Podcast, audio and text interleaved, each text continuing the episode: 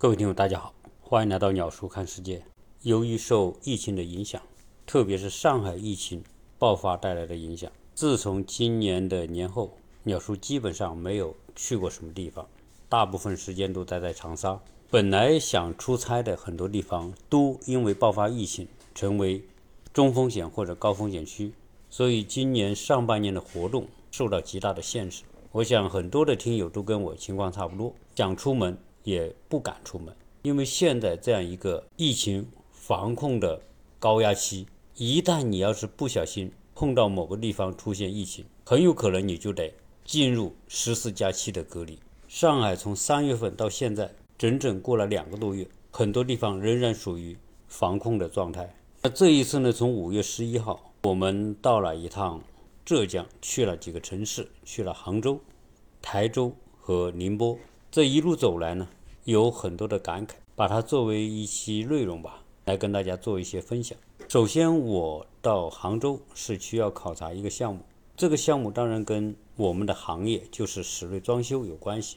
由于这几年国内的形势发生很大变化，受房地产的影响，整个装修和建材行业都处于一种萎缩状态，因此行业的内部竞争和内卷就更加的激烈，加上新材料不断的涌现。细分行业不断出现跨界的局面，也就是说，原本相对比较封闭的行业出现了外来的打劫者。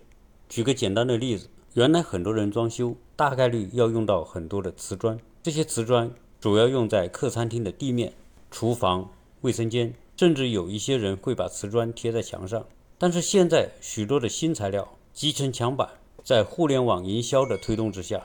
许多的家庭也慢慢接受了集成墙板的概念，因此集成墙板替代瓷砖上墙，挤压了瓷砖的空间，因此瓷砖在家庭装修当中的份额和占比就在不断的下降。基于这种情况，我们也想到一些相关的企业去做一些考察。当然，在出发前照例要进行核酸的检测，了解清楚要去的地方不在防控区之内。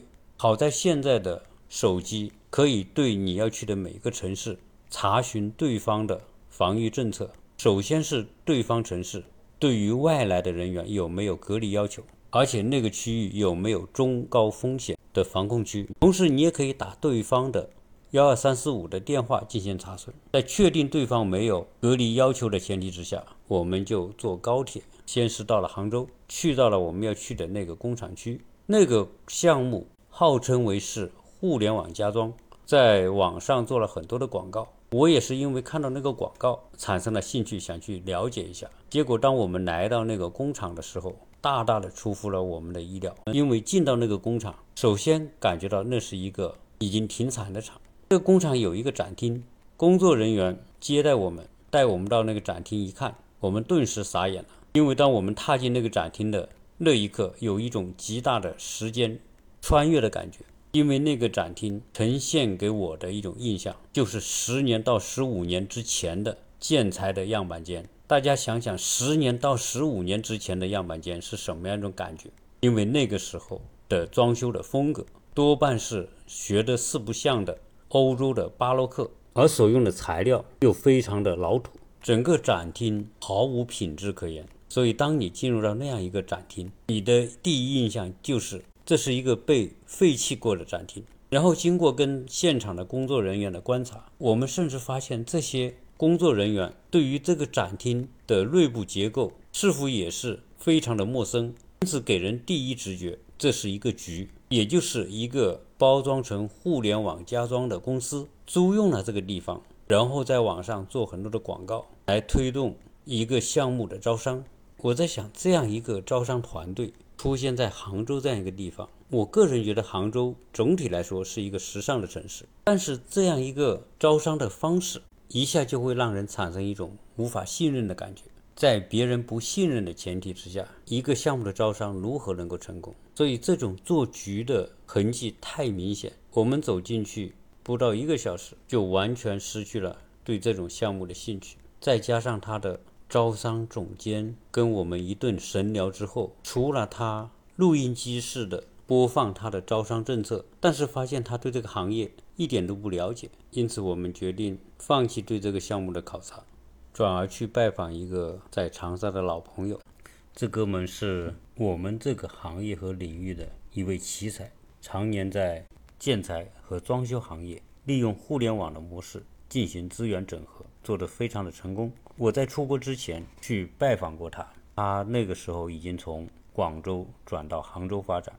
由于我们是二十多年的老朋友，我们去到美国的时候呢，他儿子在美国读大学，我们受邀去参加他儿子的大学毕业典礼。因此，我们在美国也聚了一次。这次从美国回来之后，我们想利用这一次去杭州的机会，去看望这位朋友。因为他在杭州西湖的边上有两栋宅子，一栋是自己居住的，一栋是他的茶库会所。因为他的那个会所正好在杭州西湖龙井茶园的边上。我曾经在他朋友圈看到他晒出他的这个茶库，感觉非常棒。所以这一次我特意跟他说，我要去他那里坐一坐。他的那两个房子所居住的地方叫九溪烟树，我想杭州的朋友肯定很知道，这是西湖边上一个历史悠久的自然景区和茶园，里面有许多的百年以上历史的老树，有一些古迹和茶亭。据他的介绍，在奥巴马时代曾经到中国访问的时候。中国的领导人还在那个地方专门邀奥巴马在茶亭喝茶，网上还是可以查到当时奥巴马在那边喝茶的照片。而我们就住在他的茶库的这个会所的对面的民宿，因此有机会利用早晨的时间，在他的居住区的周边进行散步。来到他居住这个地方，我个人的感受特别像我们在亚特兰大的森林的环境。在国内这样一个房地产无孔不入的时代，在杭州西湖保留有这样一片森林、一片茶园，真的是实属难得。可见西湖的景区环境保护和治理还是做得相当的棒。对于这位朋友居住在这样的环境当中，我们极为的惊叹。我们就问他如何能够找到这么美的地方？因为在杭州这样一个富人成堆的地方。这种茶园、森林的环境一定是非常的稀缺，居住在这种地方的人很可能是非富即贵。他说：“其实不然，当初他来到这个地方，租下当地农民的一些废弃的工具房，通过一定的关系运作，将这个工具房拆掉，重新建成了他今天这样一个私人会所。如果说要比有钱，他和杭州这边的。”很多上市公司的老板相比是谈不上有钱，但是他分享了他的一个理念，就是人的生活方式其实是一种选择。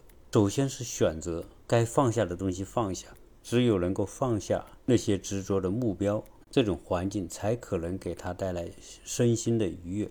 加上他所从事的行业是互联网行业，很多时候他的员工并不一定要到现场来上班，他这个会所其实就是。员工的一个办公空间，但是互联网的行业很多人是可以在家里办公，因此他在投入并不是太大的情况之下，对从当地农民呢租来的这这两栋房子，成功的进行了改造，做的效果极其的舒适，环境优美，令人倍感放松，而且在他的小院子里边还专门做了一个度假小屋，专门供来访的客人居住。其实他这种状态是很多人所向往的，特别是跟我们相关的这些装修行业或者很多很成功的老板，每个人都有一个心中的民宿。有些人有机会去实现中心中这个想法，但是很多人仅仅是心中有这个想法，而从来没有机会去实施。但是这位朋友拿得起放得下，当他有这个想法，他就去做，而且找到杭州西湖这么美的地方。实在让我羡慕不已。我这哥们知道我来杭州是希望找一些项目，因此他就给我推荐了一个项目，就是跟睡眠有关的床垫项目。他认为人生的三分之一的时间都是睡在床上，因此一个好的床垫是一个讲究生活品质的人必须的。其实我是很认同他这样一种理念和看法，因此在他的推荐之下，我们今天。专门去考察了一个床垫生产和开发企业，这个企业在台州，台州离杭州还是有点远，基本上我们坐高铁也要一个半小时。在朋友的引荐之下，我们来到台州的这家床垫生产厂。对于我来说，一个新的行业，我总是充满着好奇。因此，在工厂的董事长的安排之下，我们认真地参观了这个床垫企业。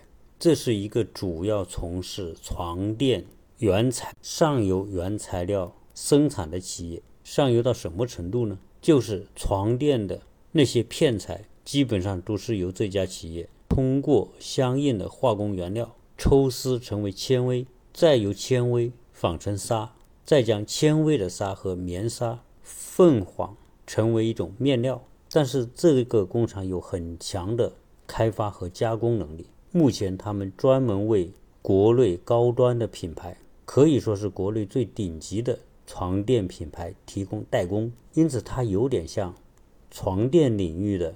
富士康它自己并不做品牌，而是为国内的那十几个最顶尖的品牌进行原料的生产，或者是整体床垫的生产。目前他们的产品当中，一个最有竞争力的是它的 3D 床垫。这个 3D 床垫并不是说用 3D 打印出来的床垫，而是它的床垫的内芯用的是一种 3D。立体编织的工艺所生产出来的片材是完全透气透水，而且不用弹簧，不用乳胶。这种新型的床垫工艺让我大开眼界，并且认真的体验了他们的展厅所有的床垫，发现这种 3D 床垫，不管是从外观还是内部的做工和质量，都完全颠覆了我对床垫的印象。因为绝大部分的人对床垫是没有认知的。对于有钱人来说，可能他就只买贵的，不买对的，因为他们认为最贵的一定就是最好的。对于普通老百姓来说，可能一直到死都不会意识到一个好床垫对自己生命和健康的重要性。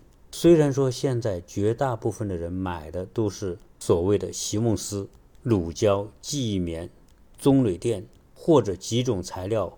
混合在一起，总之你要去买床垫，市场上五花八门，各式各样。但是我们真的不知道我们该选一个什么样的床垫。所以，对于我们花时间最多的这个床垫，大家都是凭着感觉去买。而床垫其实是一个极为理性的产品，因为它主要在于功能的呈现。一个好的床垫，绝不是因为它外表上好看，因为。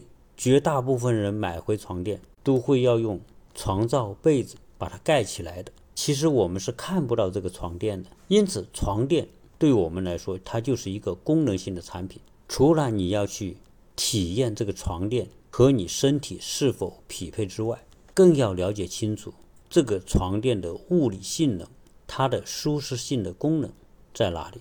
这种 3D 技术的床垫给我印象极为深刻的一点。就是它没有任何弹簧的情况之下，它可以达到相当好的柔韧度，不会因为没有弹簧，当你躺上去的时候，它会塌陷下去，它不会有塌陷的感觉。当然，关于床垫，什么人选什么床垫，因人而异，这里我不能用我自己的感受来做标准。关键的问题是，这个代工厂目前跟国内最顶级的那些大品牌生产，但同时他们自己。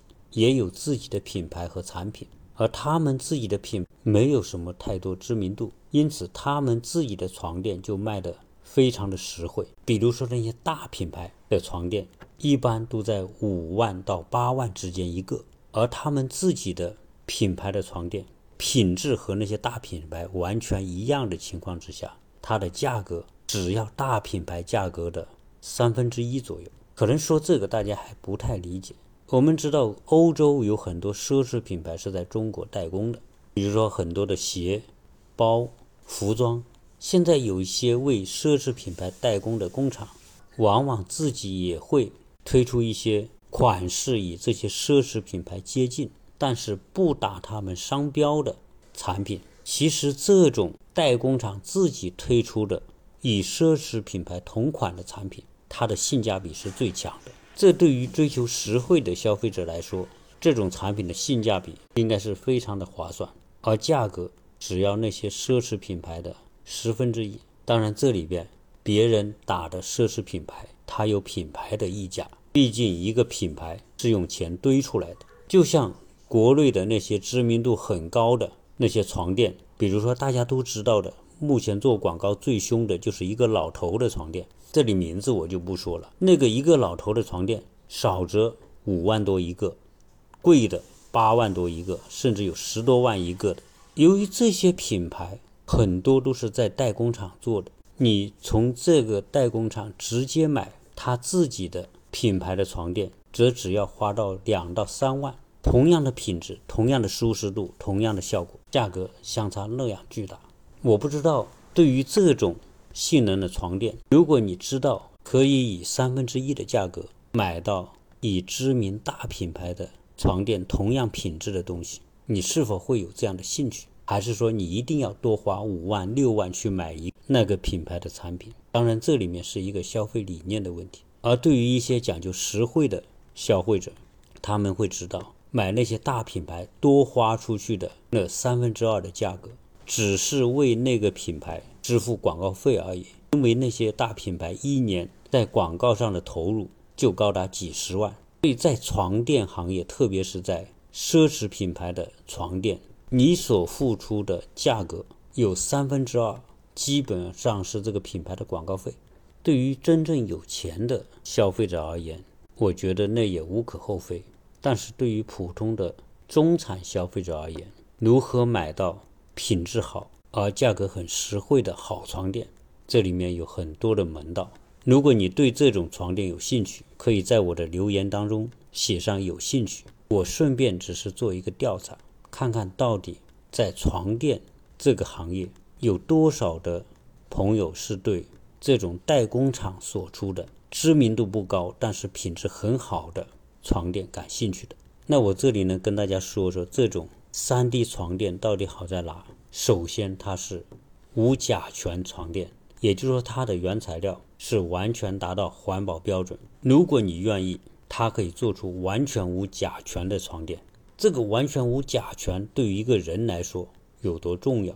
因为你躺在上面每天八小时，如果这个床垫本身是含甲醛的，那对人的身体的伤害就很直接。特别是对于一些刚出生的小孩或者是儿童，睡在含甲醛的床垫上面是多么危险的事情。如果你可以为你的小孩买一个完全零甲醛的环保床垫，你是否会有兴趣呢？其次，这种 3D 床垫有极好极好的透气性和透水性。说到透气和透水，对一个床垫有多重要？绝大部分的海绵和乳胶其实是不透气的，但是绝大部分的消费者并不知道乳胶是一个极其普通的材料。但是过去很多年，由于各种方式的宣传和引导，很多消费者认为乳胶就是最好的材料，因此很多人会指明要买乳胶的床垫和乳胶的枕头。由于乳胶不透气，因此它的舒适度是要打折扣的。而对于很多记忆棉这一类的材料，对于一些年龄偏大的消费者而言，其实也是很不舒服的。记忆棉对的材料往往是一些老外开发的床垫用愿意用，因为老外愿意睡软的床垫，而中国人大部分愿意睡相对硬一点的床垫。这个三 D 床垫的透气性，由于它的编织工艺和方法，它可以从上到下保持空气的流动。睡在这种床垫上，你不会有一种身体发闷的感觉。同时，这种床垫还完全的透水，这一点是出乎我的意料之外。这个透水有什么作用？因为它透气，所以它也能透水，因此它能够对人体的和湿度进行调节，这会增加睡眠的舒适度。在工厂，销售人员拿床垫给我直接做实验，就是用一杯水从床垫的上面倒下去，结果这一杯水穿过床垫之后。就流到了地面。如果你的小孩睡在这种床垫上，撒一泡尿，其实这一泡尿不会沉积在床垫里边，而会完全的流到下面去。小孩撒尿之后，它就有尿骚味。对于这种透水的床垫，你可以用自来水去冲这个床垫，把这种尿骚味给冲掉。所以我给这个厂家取了一个广告语，叫“万千尿味一冲了之”。这种透水就有这样好的效果。对于一个零甲醛、睡眠舒适度好又有良好的透气和透水功能的床垫，让我一下产生了想将自己家床垫完全换掉的想法。其实我们十几亿人每年要消耗数以亿计的床垫，但是中国真正有能力对床垫进行深入研究的公司并不多，大部分的公司都是抄袭国外的研究。经过对这个企业的深入了解，让我觉得在床垫这个行业，人们有必要对床垫的知识重新进行认知和了解，买对床垫。特别是买到性价比极好的床垫，可能影响你一生的睡眠质量，而一生的睡眠质量也会影响到人的身体的健康。因此，我个人认为床垫就是一个极好的功能性的产品，而且是健康产品。而市面上大量充斥的那些棕榈床垫、普通的弹簧加海绵的床垫，基本上还是二十年前的产品。而我们大量的人还睡在这二十年前的产品之上，所以关于床垫，我觉得里面有很大的学问。通过这一次我参观这个工厂，顺便也给大家做一个普及。因为首先我是决定将自己家里的床垫通通换掉，因为我们有些床垫已经睡了差不多十年，床垫睡十年也到了该替代的时候了。我们的听友，你是否认为床垫？对一个人很重要，也希望你参与，并在节目后面留言。甚至我想发起一个服务，也作为我们广大听友长期伴随鸟叔收听我节目的一种福利。我会在喜马拉雅我的圈子里面分享我参观这个工厂的情况。因为这一次对这个床垫厂的参观，让我学到了很多东西。这一次的出门旅行，给我另外一个。很大的感受，就是在大数据的时代，系统对人的管控已经超出了我们的想象。在我们离开长沙之前，我太太因为去了一个地方，结果一不小心，她的健康码变成了黄码。因为我们俩约好是一起出发，但是她的健康码成黄码，就意味着她不能够上火车，因此她就只能跟社区联系。告诉社区，他并没有去中高风险区，但是变成了黄码，有没有什么办法去申请解码？社区的一位小姐姐为人很好，就告诉他，如果他马上去做核酸检测，只要拿到阴性报告，他就可以帮他申请将黄码转为绿码。结果在这一次出发前的晚上，我太太去做了一次检测，第二天的早上。社区的那位姐姐帮他去申请，到离我们的高铁出发时间的前一个小时，他的黄码真的成功的转为了绿码，所以使得他也能够跟我一起出行。当我们的当我们的高铁进到杭州下车的时候，同样要进行双码的检验，一个是健康码，一个是行程卡。由于先前我们的健康码是湖南的。所以到了浙江，你必须申请一个浙江的健康码，要扫当地的场所码，然后要做一些选择和操作，填写个人信息，系统自动会生成你在浙江的健康码。当地的工作人员要看你这个码，同时要看你有没有四十八小时的核酸检测证明，再加上看你的行程码，这三个东西都通过，你才能够出站。由于四十八小时的核酸检测是你进入任何一个城市所必须的，因此这一次我们出发，凡是每到任何一个车站，只要有核酸检测，我们就做。所以这三天大概做了四五次的核酸检测。这种情况对于一些不会用手机的老人，那是一种极大的不方便。我们在到达杭州高铁站的时候。在我的前后，大概有四五位老人、妇女，他们不懂得怎么去扫码填表去申请浙江本地的健康码，急着在那里团团转，而在这个地方又没有一个工作人员来提供帮助，所以这些老人出门在这种疫情期间真的极为不便利。我在车站帮助了三位老人完成了他们的操作，但是我身边围的人越来越多，都是一些不会用手机的。结果我就只能是叫一个工作人员过来，请他来帮这些有需要的人提供协助。中国十几亿人，如果不是这种大数据的系统要来监控每一个人的健康码和行程码，几乎是不可能的。所以这一次国内的疫情防控，很大程度上就依赖这个大数据所建立的监控系统。如果做一个时间穿越，假如这种大流行是发生在十年前、二十年前，或者是三十年前，几乎可以肯定的说，人们根本没办法对疫情进行防控。所以从这种情况来看，对于一个高密集度的社会，没有系统就没有办法进行社会管理。因此，我们每个人都受控于这些系统。随着时代的变更和发展。这种系统的控制能力会越来越强，在这种系统面前，任何个人都是无能为力的。只要你不被这个系统接纳，你就可能寸步难行。